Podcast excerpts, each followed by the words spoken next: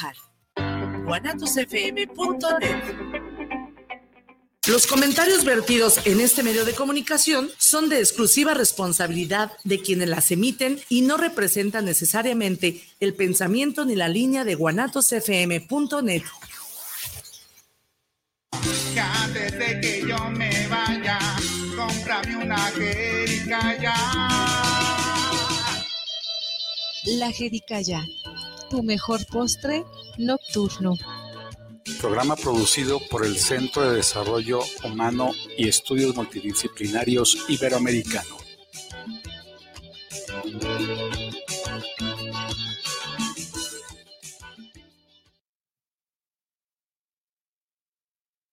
Muy buenas noches, tengan todas, todos y todes en una emisión más de la Jericaya, en estos sus micrófonos de Guanatos. Agradecemos la presencia de nuestro buen amigo Israel Trejo, que es el apoyo que tenemos siempre en el aspecto técnico en los controles. Y bueno, pues el día de hoy tenemos a dos eh, excelentes personas. Nos eh, acompaña con el, el, tema, perdón, de que el 17 de mayo, como usted sabe, a nivel internacional, la Organización de Naciones Unidas declara o conmemora el Día contra la Homofobia. Y aquí en México, nuestro gobierno también tuvo a bien el llevar a cabo el Día Nacional, empatando con el día del 17 de mayo, el Día Internacional. De tal suerte que nuestro tema el día de hoy, pues es justo el Día contra la Homofobia y hablaremos precisamente de esta temática con nuestra amiga Dana. Muchas gracias por estar aquí en los micrófonos de Guanatos. Muchas gracias por la invitación, buenas noches y gracias por este espacio. Y con nuestro buen amigo Daniel, o Dani, perdón. Dani, Dani. Dani, ok, bien, ok, gracias. Bueno, Dani es egresado de la carrera de Derecho, a, a, abogada por la Facultad de, de, División de Estudios Jurídicos, o cómo se llama allá en el CUT. Es puedes la, acercarte. Es la carrera de abogado. La carrera de abogado Tonalá, del, sí. CUT, del, de la hermana República de Tonalá. Así es. Te sí. tocó de las primeras generaciones de, de los la fundadores. primera generación. La de- primera. del centro que universitario. empezaron allí en una casita en, En Tonalá, en, Tonalá. bodegas, en Eh, la Casa de la Cultura, en todos lados. Empezaron en un establo como, como San José. Sí, en condiciones muy. Sí, sí, pues como todo, en la Universidad de Guadalajara, todas las escuelas, en su mayoría, empiezan en, en un terreno ejidal, empiezan ahí donde hay vacas al otro lado, de- casi siempre los ejidatarios son los que apoyan, ¿no? Entonces, Sí. les tocó a ustedes picar piedra, Sí. ir cuando... Ya cuando- hoy paso y veo. No, y eh, ahorita es todo un campus ya precioso. agradezcan que hubo quien se inscribió. Y sí, la verdad es un relajo. Bueno, tenemos este, por otro lado, también eh, una amiga universitaria, ella es egresada de sociología. Yo tuve la buena suerte este, de conocerla en su carrera. Ella tuvo la mala suerte que yo fuera su profe. Este, y obviamente, pues toda una socióloga. Muchas gracias por estar este, en la Jericaya a ambas. Y bueno, pues eh, vamos a empezar por el principio. Vamos a definir un poco el aspecto de lo que implica para una persona en una sociedad clasista, machista, conservadora, fresona, Heteropatriarcal. heteropatriarcal, como es la tapatía. Este, y bueno, perdón que lo diga, pero la verdad es que sí, no por nada tenemos fama de machos aquí en Jalisco. Y obvio que es un entorno muy complicado, sobre todo para la diversidad sexual, porque a estas alturas del partido todavía hay personas que discriminan. Todavía hay personas que no les queda claro que esto es de derechos humanos y que obviamente pues hay toda una lucha de la, de la comunidad LGBTQI más. Y todavía inclusive, eh, pues me duele decirlo, pero en la misma aula, ¿eh? O sea, hay compañeros o compañeras que discriminan, hay profesores inclusive del cuerpo docente que también este... Y bueno, pues qué decir de aquella frase célebre de nuestro tristemente célebre exgobernador, que decía a mí me dan asquito, ¿no? Este, para, para, para acabar pronto desde el gobierno al Estado había esa política pública de discriminar. Entonces, pues obviamente es un problema serio. Pueden compartirnos su proceso personal, si es que no se sienten incómodas, de cómo es que fue lo que le llamamos en términos coloquiales salir del closet. No sé quién gusta iniciar. Adelante, gracias. Bueno, em, digamos que el proceso de salir del closet para las personas trans, en mi caso, Es un proceso que depende de cada persona trans y se vive de manera distinta. No todos los procesos de reconocimiento eh, a tu identidad se dan a la misma edad o se dan a través de las mismas experiencias. En mi caso, yo creo que yo creo que nunca salí del closet, sino que la sociedad se fue dando cuenta de la persona que yo era por la manera en la que yo me manifestaba a través del cuerpo, de lo que yo vestía, de lo que yo definía, de lo que yo determinaba para mi vida, no para los demás, para mi vida. Entonces, este proceso de aceptación no implicó que saliera del closet. Sé que hay personas que así lo consideran ese proceso, esa etapa entre vivirse como personas normales en esta sociedad y vivirse como las personas que siempre hemos sido, aunque rompamos con estos estereotipos sociales y estos márgenes del género, ¿no? De, maneras pues muy sexistas, em, es como los cuestionamos. Entonces mi experiencia fue muy individual, fue un proceso que creo que también tuvo que ver con lo colectivo, con el reconocer a mi propia comunidad y las poblaciones a las que yo pertenecía, pero más que nada fue una, pues ahora sí que fue una rebelión contra el sistema, porque tienes que empezar a desobedecer. Entonces los primeros años de mi vida fueron de, de desobediencia y fueron procesos muy difíciles porque obviamente te enfrentas a la discriminación, a la exclusión social, te enfrentas a la, al no reconocimiento de la persona que eres, en todos los sentidos, económico, estudiantil, este, social, familiar, cultural, político. Entonces, no fue un proceso fácil, pero fue un proceso que sí me enseñó bastante a entender las problemáticas que vivía como parte de una comunidad, pero además me costó reconocer que yo era parte de un sector vulnerable que a la fecha sigue siendo vulnerable y que su calidad de vida, su condición de vida, pues es difícil y es complicada y este y, tenemos pocas pocas facilidades en la vida, ¿no? Por toda esta discriminación, pero también por toda esta violencia. Entonces, fue algo complicado y fue algo difícil. Entonces, yo soy una persona transgénero, somos personas transexuales, travestis y trans, transgénero, transexuales y travestis.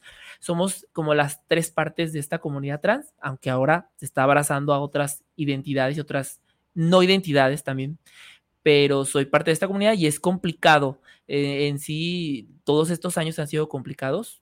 Si hay una palabra para definir, ya mi, mi contribución a esto es que es ha sido una vida muy complicada y de mucha lucha y si no me convertí en activista, yo creo que no hubiera podido salir adelante. ¿Cuál es la diferencia para nuestro auditorio entre una persona que se define trans, que es transvesti, que es, eh, dijiste tres, ¿no? Tres, travestis, transgénero y transexuales. ¿Cuál es la diferencia entre uno y otro? Bueno, las personas transexuales son aquellas personas que, eh, digamos, de alguna manera en dos aspectos muy concretos intervienen en su cuerpo, a partir de eh, ya sea los tratamientos hormonales, eh, los tratamientos, este, digamos, em, que son tratamientos específicos para feminizar o masculinizar los cuerpos y los tratamientos ya estéticos que implican cirugías estéticas o, en ese sentido, cirugías que llegan a implicar el cambio de sexo o una reasignación sexual de sexo, así lo llaman,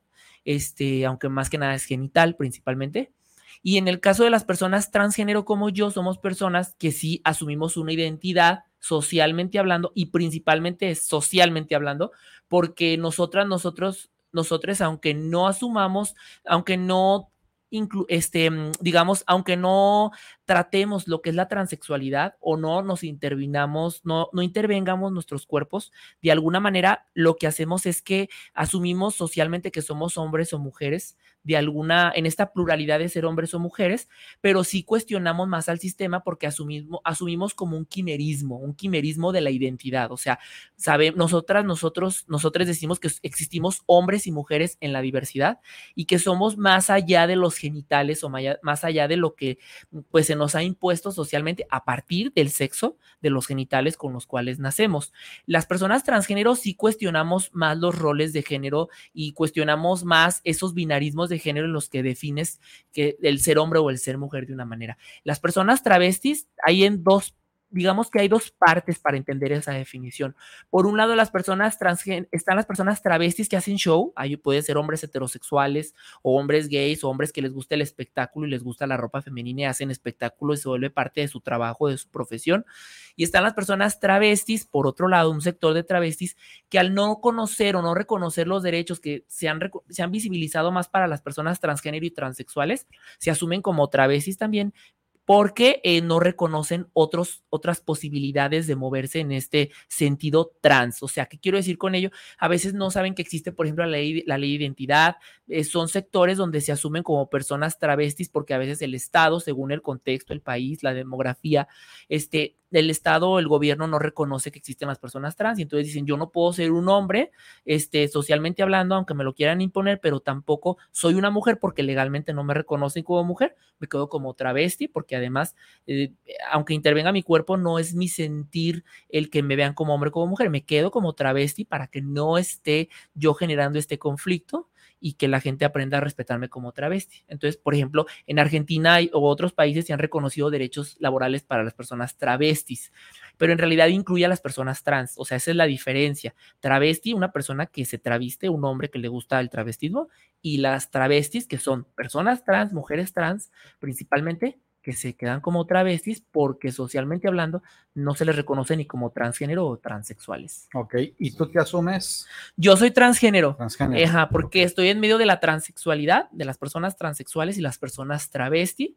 Estoy dentro de este quimerismo sexual, que lo que hacemos es cuestionar estos márgenes del binarismo de género, en el que hay un único modelo de ser hombres y un único modelo de ser mujeres, sino que creemos que hay pluralidad y creemos que hay que acabar con estos mandatos culturales y sexistas, ¿no? De entender que el sexo es el destino para convertirte en hombre o mujer o que te convierte en automático. ¿No? Es parte de la perspectiva de género que, que, planteamos y esta incidencia política, porque más que nada es una, una desobediencia social y política que incomoda claramente, ¿no? O sea, no, no buscamos como la aceptación, aunque reconocemos que hay personas trans que lo buscan y creemos que hay derechos humanos para todas las personas, porque esos no se acaban al darle Claro. derechos a unas personas y a otras. ¿no? No, y de hecho, desde que naces tienes derechos, ¿no? O sea, Claro. cualquier persona cuando ya nace tiene derechos, ¿no? Entonces, Claro. obviamente, los derechos humanos no, no se cuestionan, son para respetarse, punto.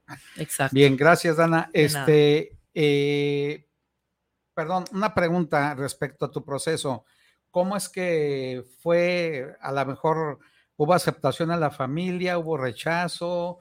Eh, ¿Cómo fue esa experiencia que si puedes nos compartes? Sí, no hay aceptación. Bueno, en mi caso no hubo aceptación en ningún espacio. Más bien yo tuve que, de alguna manera, insistir en el respeto. Para mí, yo llegué a un punto en el que para mí ya no era relevante el respeto. Sí, digo, no era relevante el que me aceptaran, sino el que me respetaran. O sea, no necesitaba ya la aceptación de la gente. Nunca la necesité, pero por el miedo con el que vives al estar en la sociedad con una identidad a lo mejor disidente, este, pues tienes que empezar a pedir el respeto y a veces cuando no te lo dan lo exiges, ¿no? Pero yo creo que una sociedad informada es más poderosa y es más activa y funciona mejor. Entonces yo, yo creo que en mi caso tuve que construirme muchos años para conformar también los elementos, los argumentos. Parte de la sociología me ayudó bastante también con eso para tener los argumentos y el debate político y el llevarlo a las instituciones y el llevarlo a espacios de gobernanza y espacios donde tuviéramos que hablar del tema, las universidades también, y es así como arrebatamos también el respeto. O sea, yo quiero dejar algo muy claro, el Estado y el gobierno no, no nos ha dado los derechos, los hemos arrebatado. Hemos tenido que debatir con el Estado incluso con el gobierno y llevarle también todo un acto de convencimiento con los argumentos para decirle, a ver, estas personas somos, somos una comunidad, además de la diversidad sexual, las personas trans, y queremos respeto, no estamos pidiendo más, queremos respeto y de la mano a eso van los derechos humanos en el sentido de lo que hemos ganado, ¿no? Entonces, creo que en, en, mi caso tuve que arrebatar ese respeto. No me lo dieron, la sociedad no me lo dio, mi familia no me lo dio. O sea, quiero a mi familia, parte de mi familia, y la respeto y respeto sus creencias y sus ideologías, porque también son creyentes, son religiosos, pero no, al, el no compartir esa ideología, esas formas de pensar, no impide y no me quita el respeto que yo merezco y el respeto que me merecen. Entonces, creo que más que nada ha sido eso, lo que hemos arrebatado ha sido el respeto y han sido derechos humanos y creo que por eso también soy a lo mejor una persona incómoda, ¿no?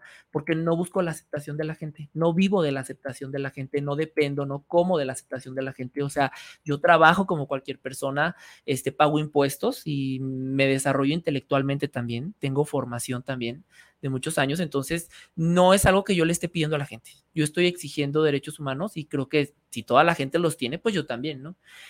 Aquí creo que la diferencia es que sí volvemos a lo mismo, soy parte de una comunidad muy vulnerable, soy parte de una comunidad a la cual siguen matando, a la cual le, queman el rostro con ácido cuando no la quieren ver, soy parte de una comunidad donde te asesinan a los 34, 35 años cuando vives en condiciones de calle y hay más probabilidades de que no te den un trabajo estable, aunque tengas estudios universitarios, aunque tengas formación en distintos temas y tengas experiencia laboral. Entonces, por eso es que seguimos insistiendo con el tema. No es que queramos que nos vean como víctimas. Víctimas hemos sido históricamente hablando en muchos sentidos, pero creo que mm, estamos buscando más demostrar que somos personas como cualquier otra y que más allá de una normalidad estamos buscando ese respeto, ¿no? Entonces, esa es la intención. Me voy a permitir la lectura, dice aquí eh, un texto que yo quiero leer. Dana González, orgullosamente transgénero, una activista independiente y feminista por los derechos humanos de las mujeres y las niñas, así como también por las personas de la diversidad sexual, políticamente incorrecta, de la calle y de las periferias, ni de izquierda ni de derecha, en pie de lucha. Dana con A de anarquía y rebeldía ha colaborado con infinidad de colectivas y organizaciones en el estado de Jalisco, promoviendo la reflexión política y los debates centrales en pro del reconocimiento a las garantías individuales y colectivas de los derechos humanos, proponiendo una mirada libertaria al imaginario social y divergente de nuestros contextos actuales y revolucionarios. Bueno, eh, esto es algo que nos describe Adana. Y no sé si quieras agregar algo más aquí, eh, no sé a qué te dedicas, eh, dices soy una persona productiva, a lo mejor este, no sé, que nos quieras tú compartir algo. Pues soy, actualmente me desempeño, digamos, trabajo medios tiempos. A partir de lo que fue la pandemia, empecé a trabajar medios tiempos, incluso desde casa, y hago un montón de actividades. Eh, parte del activismo también tiene mucho que ver con los trabajos que desempeño. Actualmente, por ejemplo, estoy aprendiendo y desarrollando estrategias, por ejemplo, que tienen que ver con el reciclaje y la conciencia política con perspectiva de género, claro, con el trabajo que desarrollan las mujeres y en su diversidad.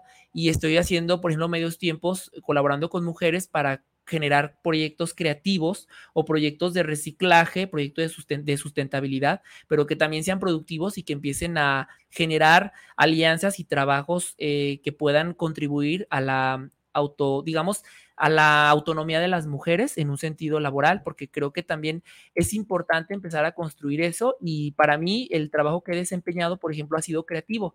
Actualmente, por ejemplo, a veces en algunas ocasiones doy talleres, doy conversatorios, este, mm, digamos también por otra parte, también soy cuidadora de medios tiempos porque pues tengo una familiar que también depende de mí y mm, de ahí en más eh, es lo que más desempeño, pues, pero sí, este, es lo que estoy desarrollando y hago, por ejemplo, como también hago trabajos de costura, este, también vamos desarrollando proyectos creativos y acompañando otros proyectos. Por ejemplo, digamos, no sé si sepas que ya se acerca la marcha del, orgullo el, próximo, mes, Sí, y cada año este, se hacen encargos de bandera, se hacen encargos de diseños especiales. Para los carros este, Pues no para los carros, más bien para las personas. Las personas me buscan mucho para algunas creaciones como muy particulares y nos damos la oportunidad de crear y pues de alguna manera también generar ingresos. De las dos, ¿en cuál participas?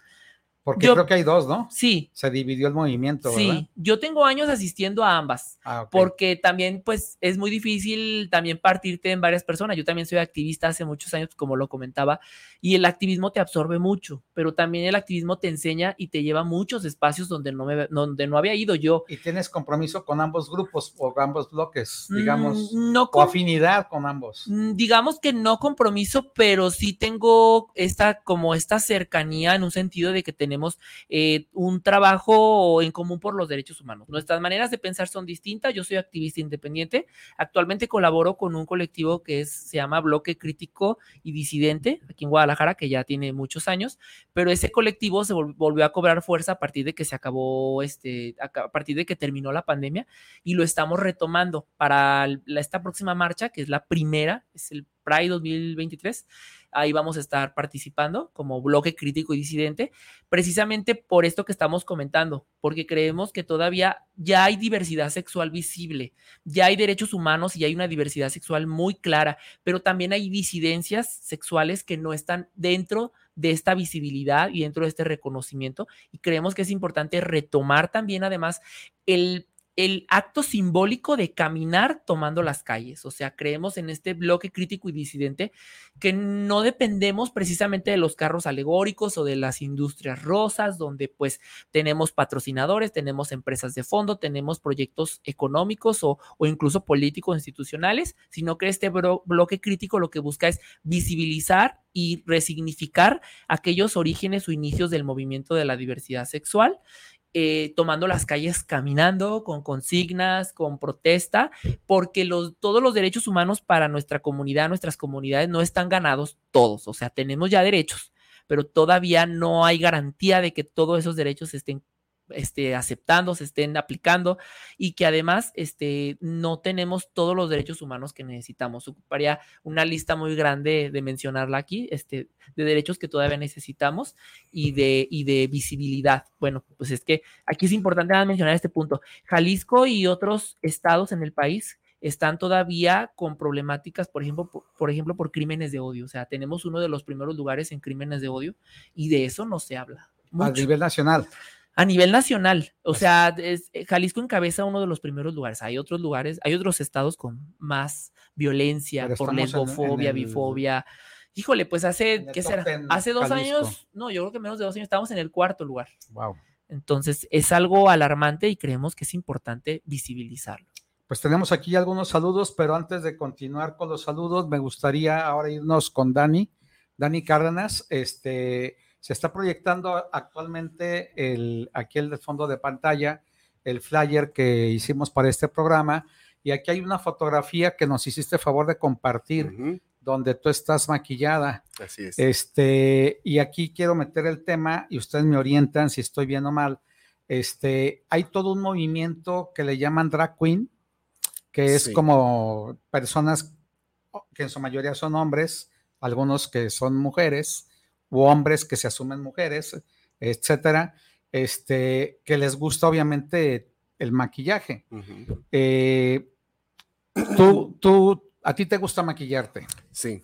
Yo ¿Cuál- soy maquillista. Tú eres maquillista Ajá. profesionalmente. Sí, me dedico a eso. Ok, Estudié para abogado, pero me dedico a, Pero eres maquillista a también. cosas más artísticas Ok, bien. y humanas. Dices, dejé, dejé el vicio de la abogacía y me salí de los renglones torcidos de Dios. Sí. Este, y entonces como maquillista, obviamente te empieza a dar también el gusto por maquillarte, ¿es correcto? Sí. ¿Cuándo es cuando inicia este proceso? ¿Cuándo, cuando, cuando Dani Cárdenas dice, me voy a maquillar? Más o menos, ¿cuántos años tenías? Yo he de haber tenido como 14 años y yo estudiaba pintura. Entonces, una de mis como asignaturas era el autorretrato y yo siempre tenía muchas ganas de pintarme a mí como mujer, ¿no? Porque luego se supone que la Mona Lisa, hay teorías de que según es Leonardo da Vinci de mujer y no sé qué, ¿no? Entonces, a mí me daba como mucha curiosidad. Con los años se me empieza a como abrir el mundo del maquillaje de una manera muy bonita y pues de pronto yo tuve muchas ganas de maquillarme, pero no me atrevía. No me atrevía porque claro que, pues como comentábamos, venimos de una sociedad muy heteropatriarcal, que yo decía, ¿cómo me voy a maquillar? ¿Cómo me van a ver? ¿Cómo me voy a sentir? Era como muchas cosas en mi mente y muchas cosas como que cuidar, porque aparte yo cuidaba como que mi papá, mi mamá, que no me vieran, que... Mis compañeros Como, de la o sea, y sin secundaria. hacerlo, todo esto eran cosas mentales, Mentales. ¿no? Que yo tenía que cuidar Ok. hasta que un día ya, ya me dedicaba al maquillaje y entonces yo encontré la frase perfecta y les dije a mis papás así como de que es que es para practicar y para darme a conocer en redes sociales y no sé qué. Y entonces ahí empecé y bendito Dios tengo una familia que ah, afortunadamente me ha aceptado y que afortunadamente tengo una personalidad que como dices ha exigido esta aceptación o ah, respeto, ¿no? Porque aceptación, Sí. yo no quiero que me aceptes, yo quiero que respetes. Entonces, pues ya un día en mi cuarto empecé a, a maquillarme, a, a encontrar como, como esta expresión. Y, y ha ido evolucionando, ¿no? Antes solo era, me maquillaba los ojos, solo un delineadito, solo un no sé qué. Y ahora ya eh, encontré como unos amigos con los que hacemos fiestas privadas, siempre, siempre. Esto es un tema muy privado porque también yo no me siento en un lugar seguro para hacer esto y poder salir a las calles. O sea, yo siempre lo hago cuando estoy en un lugar que me mantiene a salvo. Si voy a usar Uber, no. Si voy a tener que salir a la calle, no. ¿Sabes? O sea, siempre es mantenerme a salvo porque nunca he tenido una experiencia violenta de homofobia, ¿no? Pero no te gustaría tenerla. Pero no me gustaría tenerla. Claro.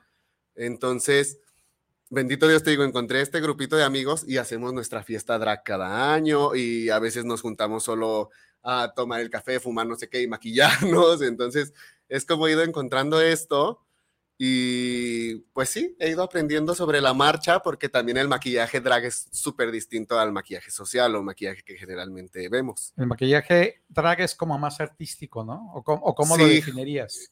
siento que todo el maquillaje es arte, pero el maquillaje drag eh, te permite mucho más esta expresión. Puedes exagerar con los tamaños de los ojos, puedes exagerar con los brillos, con mezclar colores, o sea, es muy flexible y terminas con cosas muy padres, pues, que luego salen y dices, no sé dónde vino, pero ya vino.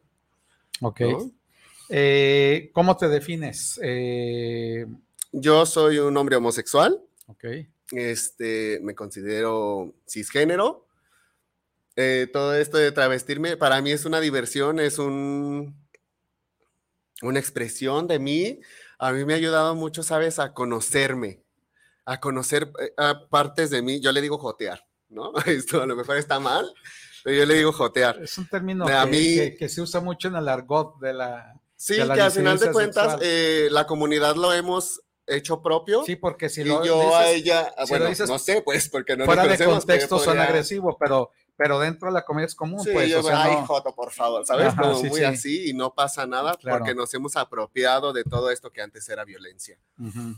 Este, ¿cuál era tu pregunta? No, la, la, la estabas diciendo que, que tú, eh, porque yo te preguntaba cómo te defines, tú me decías, bueno, es que yo- a mí me gusta jotear algo así, ¿no? Sí, Que sí, como- entonces el maquillaje me ha, todo esto pues, el jotear, digo yo, me ha permitido conocer partes de mí que, que es liberador. Es liberador porque ya no estás en el constructo de lo que es ser hombre, de lo que es ser mujer, porque yo, igual que tú, me identifico como, soy una persona que nací hombre, me identifico con ese sexo, sí, pero cuando no tengo estas limitantes de ser hombre o ser mujer, puedo experimentar todo quien yo soy más allá, ¿no? Y entonces de repente sale una personalidad de mí que yo no conocía, o de repente me doy cuenta que hay cosas que yo esté vestido de hombre o vestido de mujer, sigo siendo absolutamente yo, ¿no? Entonces es toda una experiencia de, de permitirte irte conociendo. Siento que eso está muy padre de, de el drag, de travestirte, de, de experimentarte. Y yo le he hablado con hombres heterosexuales, con hombres homosexuales que aún siendo homosexuales, todo este tema es como de, no, ¿cómo te atreves, no? Porque eh, la homofobia y todo esto sigue existiendo dentro de la comunidad, dentro de nosotros También mismos. los hay dentro del mismo No, dentro de nosotros mismos. Estamos criados dentro de una sociedad Cultura. heteropatriarcal. Entonces, claro que yo también crecí con esta educación en la que a mí me decían que era ser un buen hombre, que era un hombre correcto, que es una mujer correcta. Y cuando yo me salgo de ahí, pues claro que también hago corto a veces y digo, a ver, ¿no? Y me calmo y otra vez sigo mi, mi rumbo, por así decir. Bien. Eh, bueno, tenemos aquí varios eh, saludos. Eh, Lorena Segura, que es una buena amiga, ella dice, bueno, primero felicita el programa, felicita a las invitadas, dice que le gusta el programa, que muy buen tema, y dice, quisiera saber si los gays nacen o se hacen. Tiene que ver con la sexualidad, ¿no? O sea, porque siempre hay esa como confusión de si naces, naces niña, naces niño, en el trayecto te haces o te conviertes, Yo- o sea, hay esa cuestión. Yo creo que cuando naces, adelante. cuando naces, tienes una genitalidad Ujú. y esa es la única referencia que tiene el mundo para etiquetarte y asignarte, ¿no? Porque las etiquetas son de orden. El Ya. ser humano necesita estas etiquetas para darte orden, para estructurar al nivel mental cómo está el mundo. Esa es una necesidad humana. Pero creo que ser homosexual, en mi experiencia muy particular, pues yo nací siendo quien soy, no siendo homosexual, no siendo, siendo quien soy. Y con el tiempo he ido descubriendo quién soy. ¿no? Fui descubriendo que me gustaban los hombres, fui descubriendo que cuando a, una, cuando a un hombre de 12, 13 años le empiezan a gustar las niñas o empieza a verlas con otros ojos, yo volteaba a ver así, pero a los compañeritos, ¿no? Ujú. Ujú. Entonces, es, pues para mí fue como muy natural, lo que no era natural era el miedo que me daba expresarlo. Ujú. ¿Sí me explico? Sí, sí. Entonces, pues desde mi perspectiva, naces siendo quien eres. Ya. Pues yo para mí, yo para mí creo que todo es una construcción social. Algo que yo me ha quedado muy claro es que gran parte de lo que somos como seres humanos es una construcción social. O sea, con- cuando digo esto no niego que existe una condición que es biopsicosexual. O sea, quiero decir que hay una construcción integral en el desarrollo de cada ser humano, de los seres humanos de manera individual y de manera colectiva.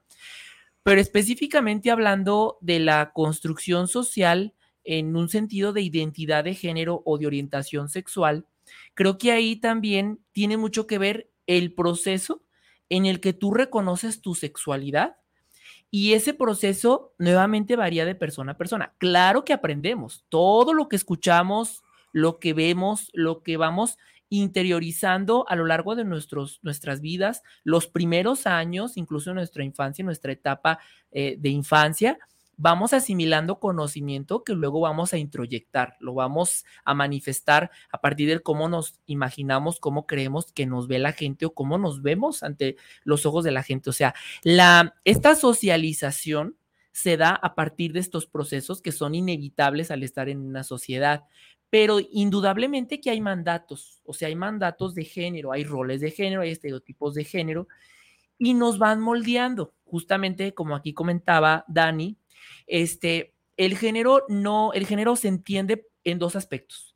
Uno es el género como una jerarquía social y política que entendemos en las relaciones entre los hombres y las mujeres, donde entendemos que el patriarcado establece estas jerarquías a partir de una noción de género donde hay mandatos sociales y culturales sexistas, donde se imponen se dan privilegios a los hombres, aunque les pasa factura, pero también se les exige a las mujeres y se les imponen mandatos eh, a partir de la feminidad, a partir de un modelo único de ser mujer, a partir de la determinación biológica, ¿no? Que se hace, una determinación muy esencialista, ¿no? Como el decir que todas las mujeres están destinadas a ser madres o que todas tienen que ser madres.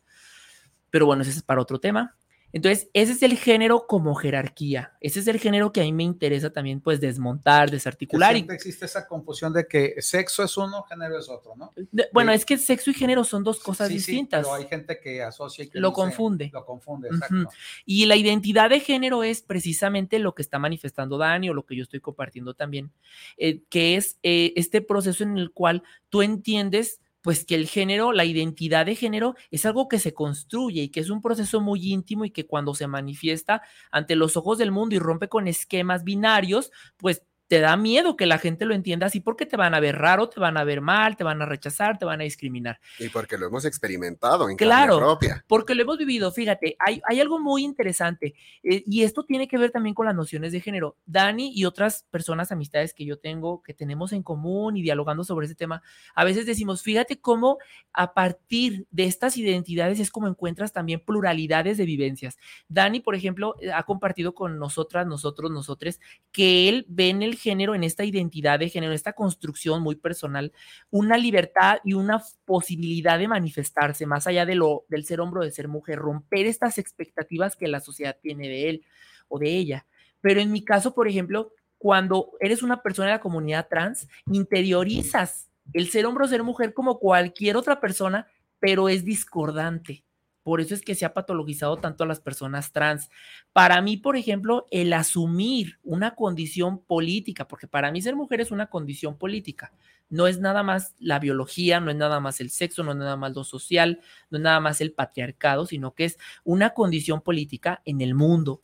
Porque si eres mujer, te toca estar del otro lado del río y empiezas a ver estas atribuciones que interiorizaste de la feminidad, a veces como mandatos, como imposiciones, pero que inconscientemente las asumes. Por ejemplo, para mí, eh, yo vengo así, pero yo, por ejemplo, para mí sería, a mis, a mis primeros años era normal que yo me quisiera dejar el pelo largo, que quisiera traer aretes o pestañas postizas y salir y, asumir una vanidad que yo había aprendido con mis hermanas o con mis compañeras de la escuela y yo querer ser más vanidosa y sentir esa competencia en la feminidad de quererte ver femenina e insistir en verte femenina, porque eso es lo que se nos ha enseñado en el común del ser mujeres. Yo respeto mucho la diferencia, ¿verdad? Porque aparte, siendo mujer trans o perteneciendo a la comunidad trans, también estás como atado a todos estos temas que, que ahora se combaten a, a, partir de como en contra del machismo, ¿no? Ajá. Todo lo que debe de ser una mujer, todo lo que tiene que proyectar una mujer, cuáles son las funciones de la mujer. -huh, uh -huh. Y entonces cuando no cumples con ellas, pues entonces no eres mujer.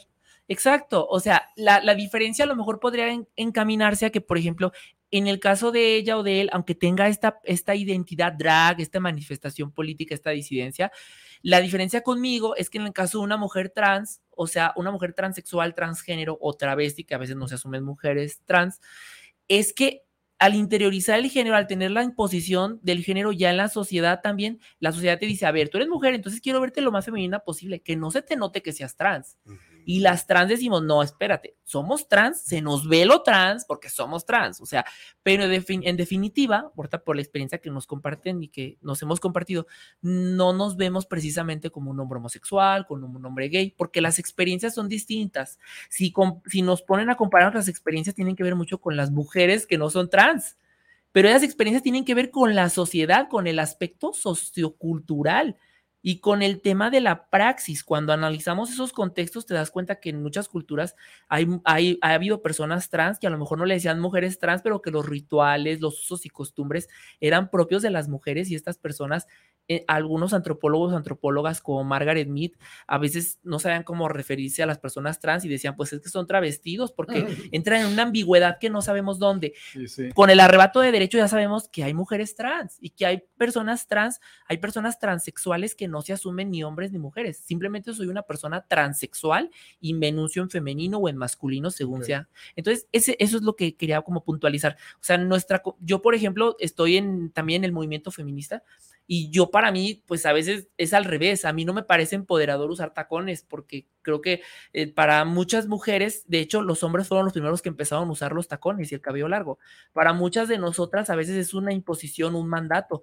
No, te quieres vestir de tal manera, a huevo usa el tacón. Te quieres vestir de tal manera, vete femenina. Las cirugías, empiezas a ver, incluso muchas mujeres que no son trans, ahora ya no sabes si son trans, mujeres transexuales o mujeres, este, mujeres este, que no son trans, porque eh, hemos... Están en toda hemos, esta deconstrucción sí, del género, Hemos ¿no? entrado a estas industrias y estos mandatos y a veces creo que personas como yo, pues sí los cuestionamos y creo que una parte de la comunidad trans también lo está haciendo, afortunadamente. Bueno, eh, eh, perdón, pero los minutos nos tragan en el sí. tiempo aquí en la radio. Y, es y no se nace, se hace. Yo sí okay, creo que se aclarando, hace. qué buena la respuesta. sí, se hace, se, se hace. hace. No sí, se no nace. se nace, no. Puedes igual nacer y decir, yo nací gay, por ejemplo, uh -huh. o no. No, fíjate que nadie, yo digo que nadie nace, porque tú cuando, cuando, Porque los primeros años de vida, según Piaget, este, el- te definen, ¿no? En el momento dado, tú puedes un momento decir, ¿sabes qué?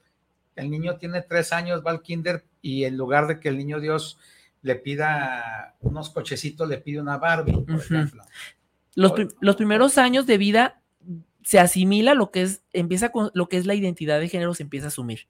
La, la sexualidad eh, se va dando con el tiempo. Si reconoces tu cuerpo, los primeros años de vida, tu genitalidad, pero no dejas de ser un niño o una niña. O sea, una niña no es una mujer. Y un niño no es un hombre. Un ni- una niña y un niño está recibiendo ese proceso educativo de masculinización o feminización, según como le llaman pero un- una persona, un bebé, no nace diciendo, me gusta el rosa, ponme aretes, o un bebé, por otra parte, en otra familia, porque la familia es distinta, no nace y en automático se siente hombre, se siente mujer. Hay procesos que se van dando a lo largo de los años y eso es ¿Tú qué inevitable. opinas, Dani, de esta pregunta? Creo que estoy, o sea, como escuchando por mi respuesta que es, nas- yo nací, ¿no? Siendo quien soy. Ok.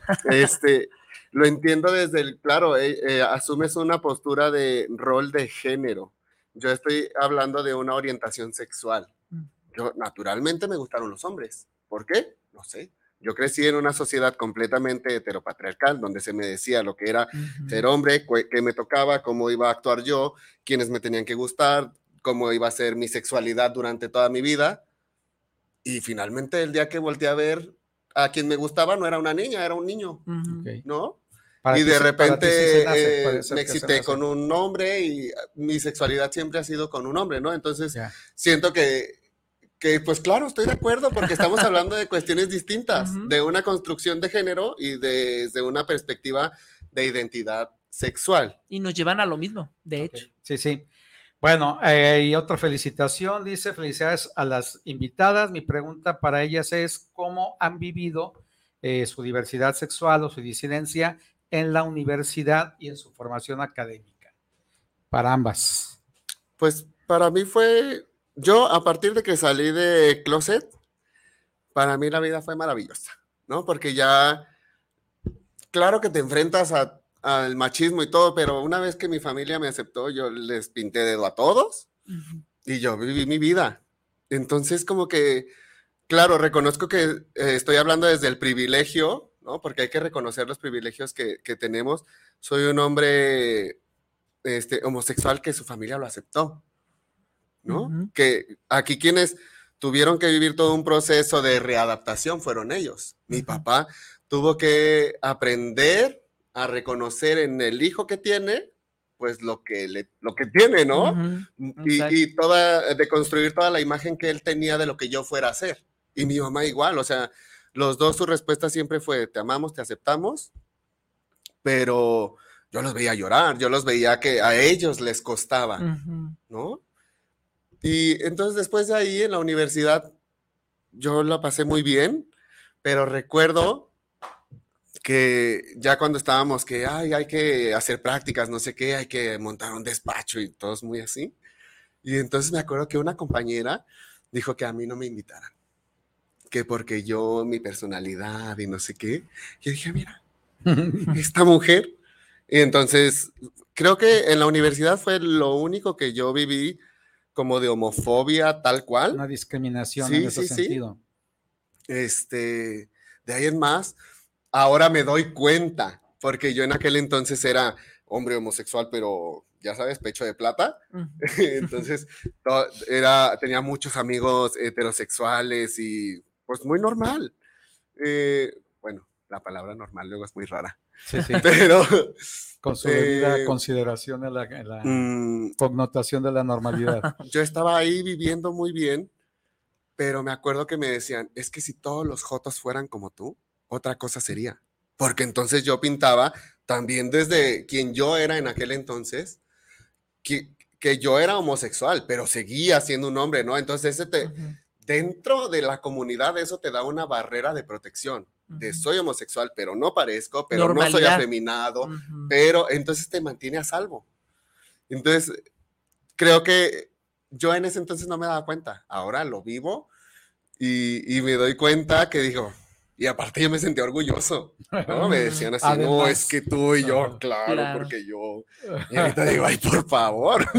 Es el privilegio de la masculinidad. Exacto. Sí, claro, sí. porque Sí, es una masculinidad dominante, ¿no? Claro, y- Dentro de la... Y estética también es. dentro del mismo sí. machismo, ¿no? Sí, hay un performance de la masculinidad y de la feminidad que cuando la sociedad lo lee, lo interpreta de maneras distintas y reacciona de maneras Y a distintas. ti, Dana, ¿cuál fue tu experiencia en la universidad? A mí, mi etapa en la licenciatura en el CUSH, yo, yo soy fiel al CUSH y fue una experiencia maravillosa. Yo conocí maestras y maestros que siempre me respaldaron.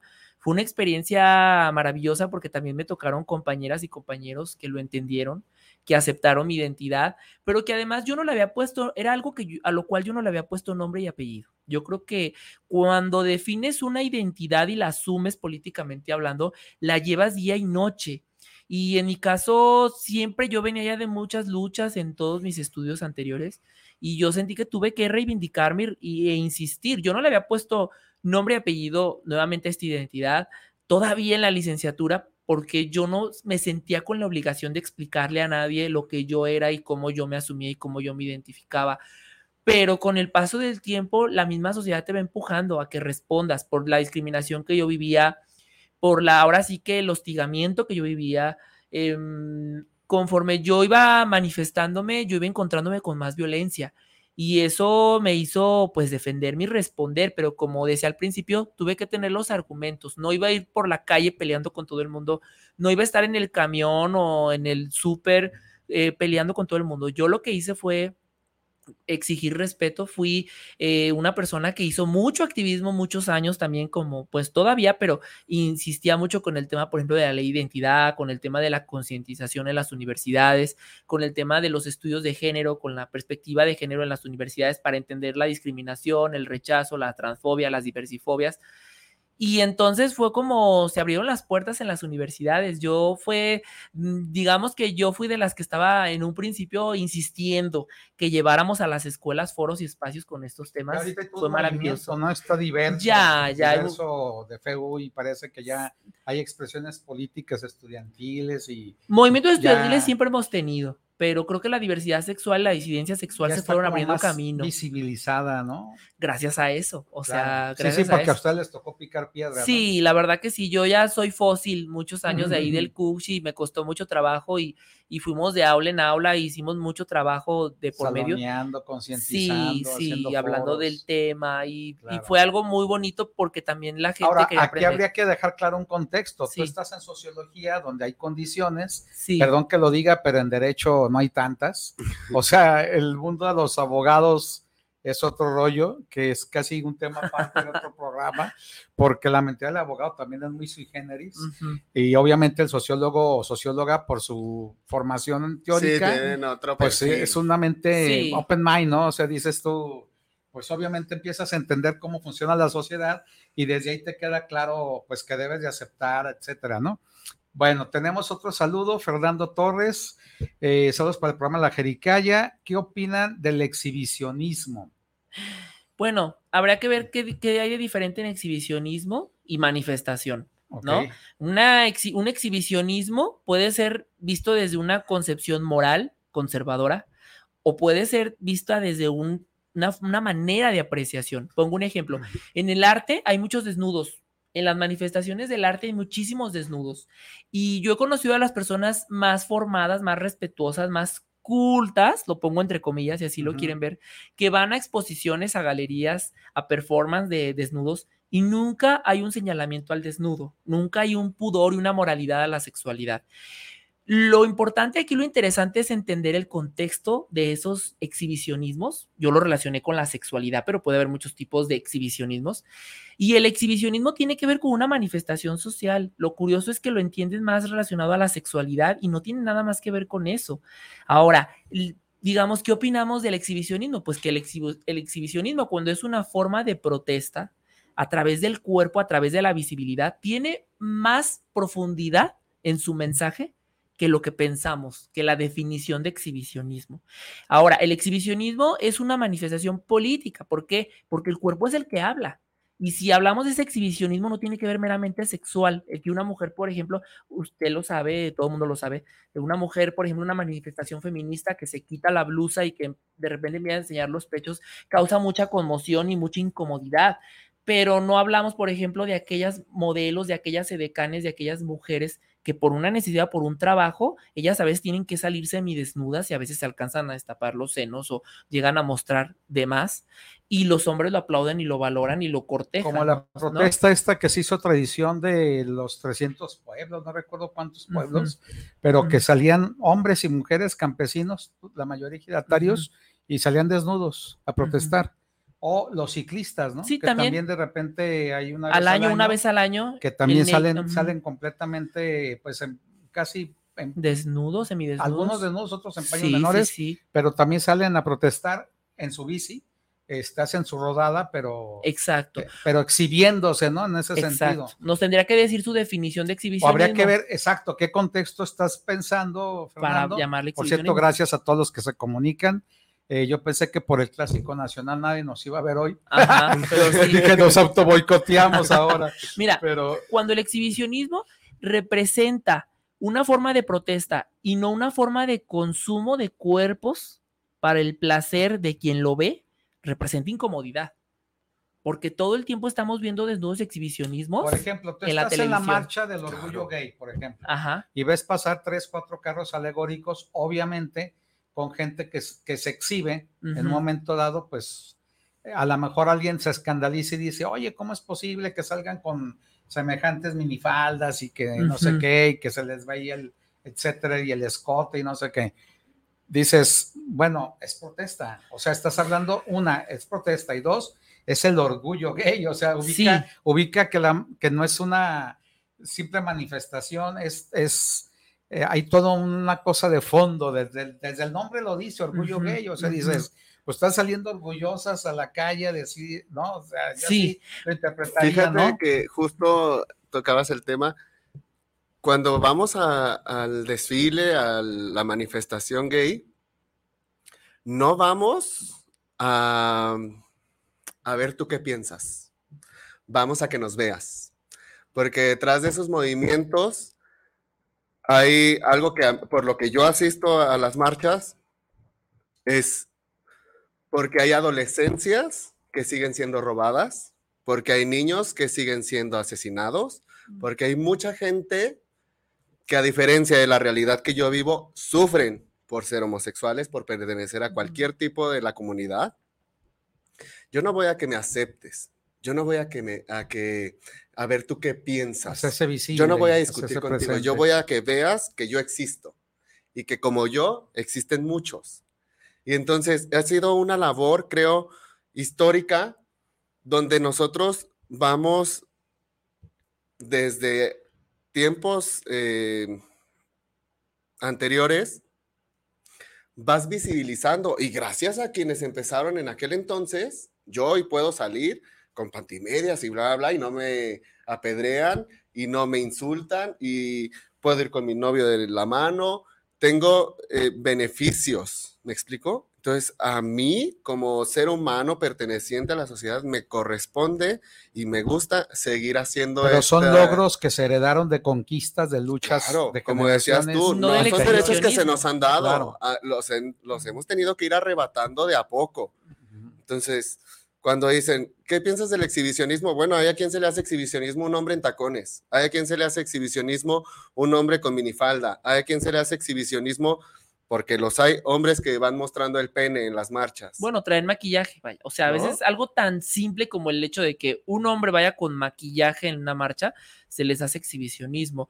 Creo que más bien hay personas que piensan desde el prejuicio y el estigma, Ujú. asum- eh, u- u argumentando que hay un exhibicionismo y que muchas de las veces se afecta a los niños y a las niñas, que porque van, están presentes durante estas marchas. Y creo yo que la educación va de fondo, la educación va de raíz. Si tú le enseñas a tus hijas, a tus hijos de sexualidad a temprana edad, es para orientarlos, informarlos y hacerles ver que pueden amar su cuerpo y que pueden respetar la pluralidad de cuerpos y de formas existentes. Eso es lo importante. Ahora, ¿cómo, con qué morbo uno va nomás a fijarse en los cuerpos semidesnudos o desnudos? Ojo, yo no quiero decir que toda, eh, que toda manifestación de desnudos sea precisamente una protesta O una ¿no? marcha o ajá, o sea, hay, hay toda una serie de actos em, que son manifestaciones a partir del desnudo, a partir del cuerpo. Ahora sí, llámelo como quieran, exhibicionismo, pero hay partes donde, por ejemplo, la gente, por ejemplo, en estas marchas a veces también va a la fiesta y entonces a la fiesta o en temporada de calor, la gente lo ve como una fiesta tipo carnaval y van disfrazados y van con eh, ropas este, diminutas. Entonces, también ahí hay que distinguir la diferencia entre las personas que asisten. No vamos a decir que todo en el movimiento de la diversidad sexual es, es inocente O que y todo es que, activismo. ajá, o que todo es activismo, o que no hay también personas que les gusta esta, esta provocación de la sensualidad, de la sexualidad, del erotismo, esta provocación, esta incitación a la sexualidad, porque precisamente ha sido un movimiento que ha revolucionado la manera de entender la liberación sexual. Y ojo, claro que entendemos que hay personas que no les va a gustar vestirse de esa manera y que no lo harían y que no irían a una marcha vestidos de esa manera, pero también hay que respetar a las personas que lo hacen. ¿Y cómo lo hacemos? Bueno, entendiendo que hay diferencias de contextos. Ahora, las, hay, hay carros alegóricos donde van patrocinadores, van empresas, van este, tiendas, van este, productos eh, para de erotismo, de sexualidad, este, de juegos eróticos, van un montón de empresas y ahí sí le corresponde a cada empresa pues hacerse responsable de las personas, del personal que lleva, de los vestuarios. ¿Por qué? ¿Por qué lo digo así? Porque claro, bueno, si tú vas como empresa y estás vendiendo una marca y la estás patrocinando y, y ahora sí llega un momento en el que tú a tus modelos, sean hombres o mujeres, les llevas prácticamente sin nada de ropa, pues van a llamar más la atención los cuerpos que la marca, aunque van a, van a lograr visibilidad y van a lograr que lo veas. Yo sí creo que ahí hay una diferencia. Muchas de las veces hay, algo que se entiende como cosificación sexual, que es cuando tú ya conviertes a la persona en algo irrelevante en esa persona, como el ser persona, sino que ya la ves como un sexo que se mueve, un cuerpo atractivo que solamente es eso, que ocurre más con las mujeres que con los hombres en este evento, en estas marchas, yo creo que es simbólicamente hablando, es como una apropiación de ese orgullo de la sexualidad. Hay una reconsideración política de esa sexualidad que tantos años estuvo oculta, que estuvo estigmatizada, patologizada por esta cuestión del VIH-Sida algunos años, porque recayó más esta estigmatización sobre la comunidad, sobre la diversidad sexual, que en realidad pues sabemos que no, no está justificada.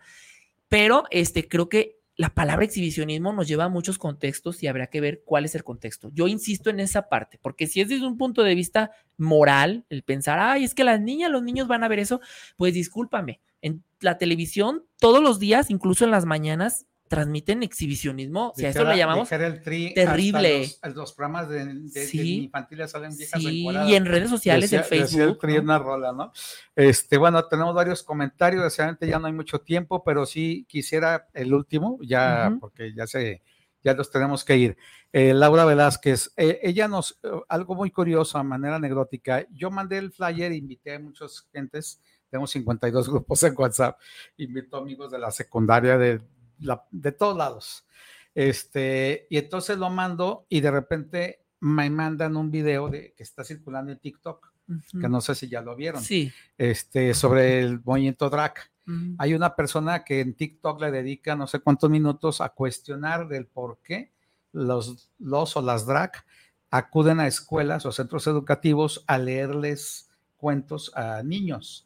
Entonces, este, mi amiga me dice, eh, ¿qué opinas de este video? Eh, entonces, pues yo le di mi opinión personal y luego me dice, ¿puedes preguntarle a tus invitados? Le dije, sí, con todo gusto, yo le pregunto a las invitadas. Entonces, es una cuestión que está en el debate porque Ujú. últimamente, eh, inclusive en países industrializados del primer Sí. mundo, que obviamente hay un abismo entre la gente que está viviendo, no sé, en Europa, donde es eh, otro el ambiente, donde hay otra educación, hay otro nivel, hay menos, etcétera, pero aún así también hay discriminación, también hay racismo, también hay gente ultraderecha o eh, recalcitrantemente conservadora, hay neonazis, etcétera, ¿no? Entonces, eh, no sé si ya les tocó ver ese TikTok, ese video Yo sí lo vi. de los drag, este, no sé, eh, no, no, tú no lo has visto. Yo no lo he visto, pero tengo conocimiento de, o sea, me ha llegado como mucho esta conversación y yo, lo que yo opino es que no tendría por qué ser tema. O sea, es- creo que todo viene desde que son hombres vestidos de mujer, can- contándole cuentos a niños, y entonces el niño no se vaya a pervertir, el niño no vaya a agarrar malas mañas, y seguimos estando en esa misma sociedad En las en la que tenemos que seguir abriéndonos el camino, porque dime tú qué tiene de malo para un niño, alguien con una imagen leyéndole un cuento. Lo mismo que si va una monja y ¿Crees lee que la el niño dice, el niño es no hombre, es mujer, es quimera? El niño ve el personaje. Claro. El niño no ve que es un hombre eh, vestido de mujer. Lo mismo que si va una monja y le lee la Biblia, el niño no va a querer ser ¿no? monja. Entonces no los lleves a Disney porque van a ver al pato Donald, porque es un hombre vestido de un pato. Ok, Bueno, es, es, yo, gracias. yo pienso que es una, volvemos a lo mismo, hay una, hay una línea entre lo que es hipersexualizar y este enseñar, ¿no? Yo creo que las personas están interpretando que el general, están generalizando que toda la comunidad drag en todas partes del mundo lo que están haciendo es hipersexualizar a las infancias, enseñándoles que pueden ser, ah, yo pude ver el video, conozco, sé quién es este influencer, que está, lo pongo influencer entre comillas porque para mí no es ningún influencer, creo que es un hombre conservador, que está hablando desde el privilegio, que está hablando desde una posición conservadora, porque lo que está haciendo es generalizar y decir de manera eh, tajante y de manera ignorante que lo que se está haciendo es imponer una ideología de género a partir de la enseñanza de las drags o que las drags asistan a hablarles de personajes, de cuentos, de superhéroes a las escuelas, a las niñas, a los niños. Eh, de fondo, lo que la intención que tienen las drags es enseñarles la ideología de género para que piensen que pueden ser hombres o mujeres, o sea, un niño puede ser una niña y que una niña puede ser un niño y que pueden ser lo que quieran ser. A ver, yo quiero dejar algo muy claro y creo que es importante. Este influencer parece que nunca pasó por la primaria o por el kinder, porque si ustedes lo recuerdan, muchos años atrás, en la enseñanza de las infancias, de niñas y niños, ya se enseñaba a, a veces en los cuentos, en las representaciones del teatro de las escuelas, a asumir personajes que no eran ni hombres ni mujeres. En los festivales de la primavera eras una planta, una mariposa, un árbol, un objeto y no había ningún problema. O un personaje de O un personaje o un X. superhéroe que no existe. Entonces, yo, yo lo que creo es que este, esta persona, este influencer, es ignorante y está tratando de justificar el prejuicio que trae de fondo diciendo que el problema no es que haya drags, que el problema es que ahora vayan a, a las escuelas a enseñarles la ideología de género donde les van a enseñar a los niños a ser y a las niñas a ser quienes quieren ser. Perdón, es lo mejor que puedes enseñar a las niñas y a los niños, enseñarles a pensar. No vas a la escuela que te enseñen a pensar como los maestros piensan, como las maestras piensan, como el sistema quiere que seas y que pienses. Vas a la escuela a aprender, vas a aprender, te van a enseñar a pensar. Eso es lo más importante. Entonces, yo nada más quiero concluir con esta parte porque creo que es importante. La ideología de género es precisamente una ideología impositiva, aquella que dice que eres un niño y que te comportes como niño y que no llores y que sea machito y que sea eh, el, el hombre respetuoso, caballeroso, feo, formal y que no llore porque entonces es femenino y entonces se nos fuerte. desvía. Y la niña que no sea fuerte, que no sea profesional, que no pueda ser camionera, boxeadora, empresaria, presidenta. Esta es la ideología de género que han hecho ellos, los conservadores, no las personas que promovemos libertad y derechos humanos. Ibas a decir algo. Sí, gracias, que como decía ella, eh, creo que se está generalizando en el drag. Hay diferentes tipos de drag. Hay, hay por ejemplo, drags como Papercut, como... eh, ay, se me fueron los nombres. Como Peque Valderas. Hay varios Hay una clasificación que de- son... Su drag es para niños. Ellos son un personaje para niños, ¿no? Y hay otro tipo de drag que se consume dentro de Para los adultos. antros, que se consume en otros lugares, donde ya es más sexualizado, claro. Ujú. Pero no vas a llevar a una primaria a Tiresias o a un Macael, ¿no? Que son más carnosas y muy sexuales. Pues los llevas a quienes son aptos para los niños. Claro. O sea, creo que sí se respeta a las infancias, se cuida, pero como dices tú, como se hace este trabajo de mostrarle a los niños que pueden ser lo que quieran ser, ¿no?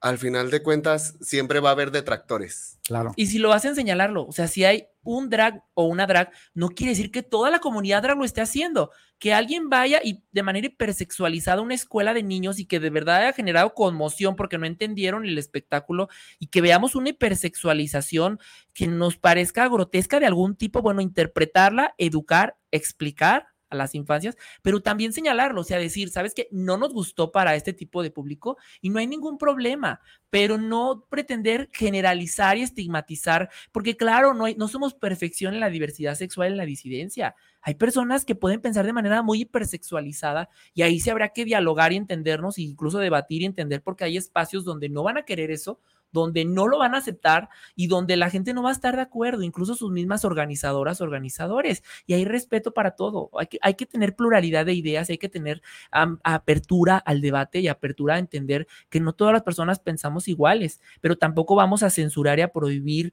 eh, que las personas participen y que haya diversidad sexual. Fíjate que en el ámbito de, lo, de lo conservador hay un ahorita un video que está circulando de una entrevista eh, que el Papa tiene un diálogo con jóvenes y habla precisamente de, del tema de, la, habla de varios temas, aborto, etcétera, pero entre otros toca el tema de la, de la comunidad. Y la respuesta es que da el propio Papa, dice, es como que los conservadores ya quedaron todavía más con telarañas medievales que el propio sumo pontífice, ¿no? Pero bueno, eh, yo les quiero agradecer muchísimo a ambas su disposición. Eh, obviamente, pues ya nos pasamos un poquito del tiempo, esto dura una hora, pero bueno, una disculpa para nuestros buenos amigos aquí de Guanato. La ventaja es que después de este programa ya no hay otro, si no tuviéramos aquí ahorita a los que siguen este, pidiéndonos que desocupemos cabina. Pues a ustedes, amables televidentes, muchísimas gracias a todas, a todos y a todes. Los invitamos para el próximo jueves a otra emisión más de la Jericaya y les agradecemos tanto a Dani como a Dana que nos hayan hecho el favor de participar en esta mesa de diálogo con este tema que además es necesario, importante, que hay que hacerlo visible y yo esperemos que para, espero que para el mes próximo, que ya es el orgullo, el mes del orgullo, pues volver a tocar otra vez este tema y ojalá y haya oportunidad pues de seguir eh, haciendo más eh, conciencia al respecto, ¿no? Claro.